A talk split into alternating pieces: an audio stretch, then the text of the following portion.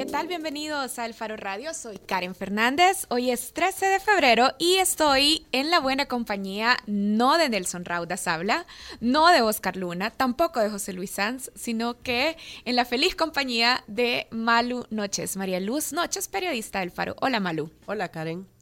Y Malo está aquí para acompañarnos como coentrevistadora en este programa. Bienvenidos también a todos los que nos están siguiendo a través de Punto 105 y también a los que nos escuchan a través de nuestra transmisión en Facebook. Para seguir esta transmisión pueden entrar a la página del Faro y ahí van a encontrar un link a Facebook Live o pueden comentar a través de nuestras redes sociales, las del Faro y por supuesto la cuenta de El Faro Radio, que es así, arroba El Faro Radio. Bueno, esta mañana fue capturado el expresidente de Guatemala, Álvaro Colom. Colom fue presidente de Guatemala del 2008 al 2012. Y además de Colom, esta mañana también fueron capturados nueve de sus exministros. Son acusados por el Ministerio Público y la Comisión Internacional contra la Impunidad de Guatemala de fraude y peculado por transferir ilegalmente millones de dólares a la Asociación de Empresas de Autobuses Urbanos para financiar el sistema prepago en el transurbano de Guatemala. Y para ayudarnos a comprender mejor las dimensiones del caso, vamos a conversar ahora con Alejandra Gutiérrez Valdizán, periodista y fundadora de la agencia de noticias Socote, que ya está en línea.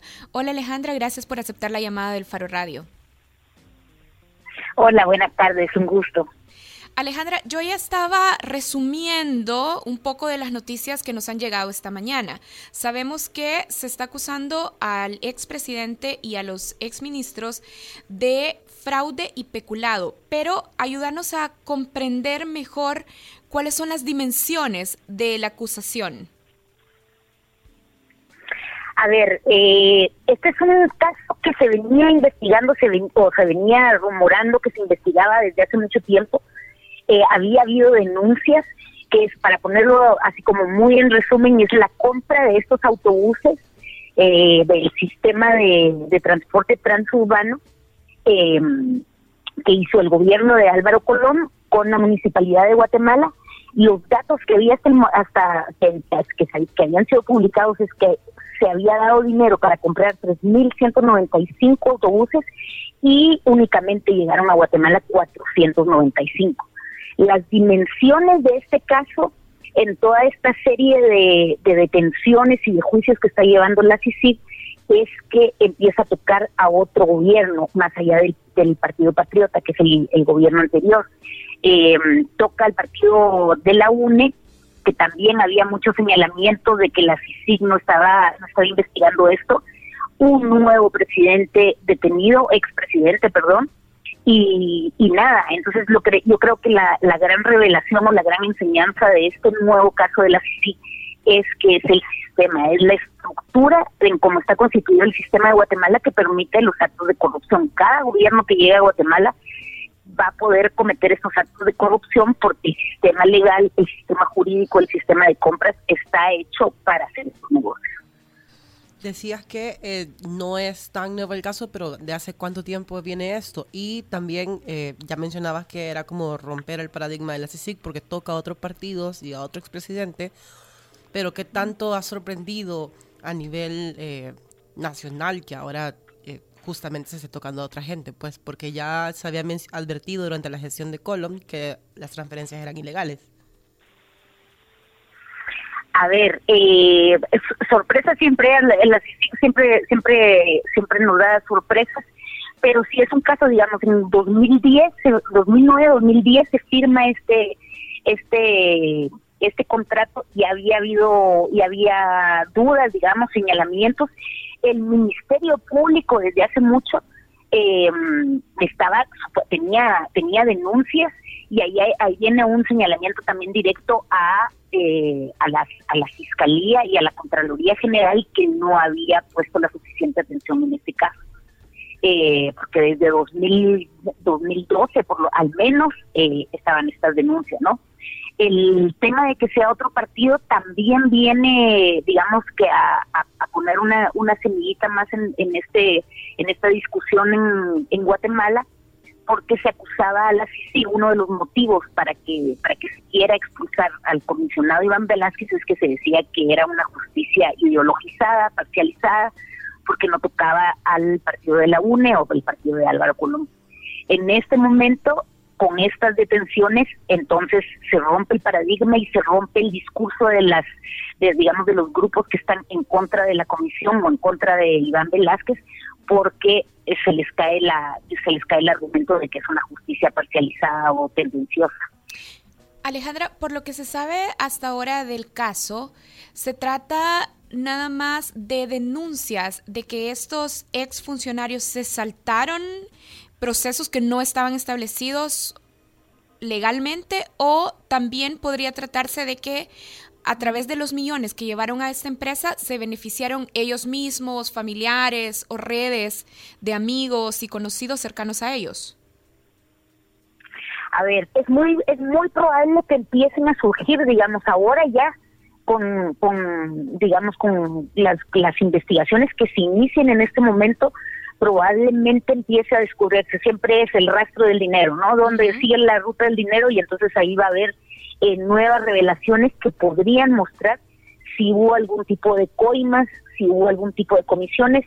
También se han, siempre había, había, digamos, publicaciones o algunas investigaciones que revelaban que la Asociación de Transportistas se beneficiaba, incluso el, el Congreso de Guatemala se beneficiaba con el dinero, digamos, es un negocio millonario, entonces es probable que haya, digamos, que se haya aceitado, no digo, digamos, no, no, me atrevo a decir que el mismo gabinete que ahora está detenido y que firmó el contrato haya recibido el dinero, pero de que, de que, de que hay muchísimo, digamos, un gran negocio en el tema del transporte público, en las subvenciones, no directamente con el transurbano, pero en todo el sistema de transporte público, que es terrible en Guatemala, entonces es probable que empiece a descubrirse eh, pues, pues la revelación de, del pago de, de sobornos, el pago de digamos, para, para encubrir la justicia o para agilizar los negocios del, del Estado. Yo estoy segura que esto es, es solo el, el inicio, digamos, el, la punta del, del iceberg del, del monstruo que es el sistema de transporte público, que ojalá incida, creo que es otra de las grandes de los grandes aportes que puede dar esta investigación, que incida en, ver cómo la corrupción nos afecta a la vida cotidiana y, afecta a los ciudadanos. No es solo en las grandes esferas gente haciéndose millonaria, ¿no? Sino que es el día a día de los ciudadanos que se ven afectados con un transporte público terrible, nefasto, inseguro. Y, entonces creo que, que, esto es solo el inicio, ¿no? Y, un proceso que durará no meses, sino años, porque es bastante complicado, ¿no? Estas investigaciones. Solo el transurbano estaba, estaba digamos que constituido en seis, seis sociedades anónimas de ahí lo que puedan destapar no no sabemos aún la, conferencia de prensa tampoco tampoco ha sucedido entonces no, no tenemos información así como con más detalles de, de números y, datos Alejandra, y ya reaccionó y hay una postura del de, gobierno de Jimmy Morales que ya sabemos que ha sido hostil contra la Comisión Internacional contra la Impunidad. Exactamente. ¿Cuál fue la pregunta, perdón? Sí, ya hay una reacción del Ejecutivo y también de la Asamblea. No, así. No, hasta el momento, o por lo menos que, que, que, yo esté enterada, no ha habido ninguna reacción. Eh, no sé si la va a haber sabemos, o sea, que, el gobierno de, de, Jimmy Morales, especialmente en las últimas semanas, digamos que, que, que es lo que se señala, la política del, gobierno de Jimmy Morales está encausada en hacer que se expulse a Iván Velázquez de Guatemala. Estuvo recién la semana pasada en Washington Jimmy Morales tratando de hacer lobby para que para que pues para que se le destituya a la canciller también algo que ha sido bastante señalado y criticado aquí pero digamos que que el gobierno está, está, o sea, tiene una postura muy pública eh, respecto a, la presencia de, en específico de Iván Velázquez y de la figura de la, la figura y el, y el trabajo de la CICI. Así que yo no, no, no, no sé si si el gobierno irá a dar alguna alguna declaración, eso eso no lo sabemos, está por verse.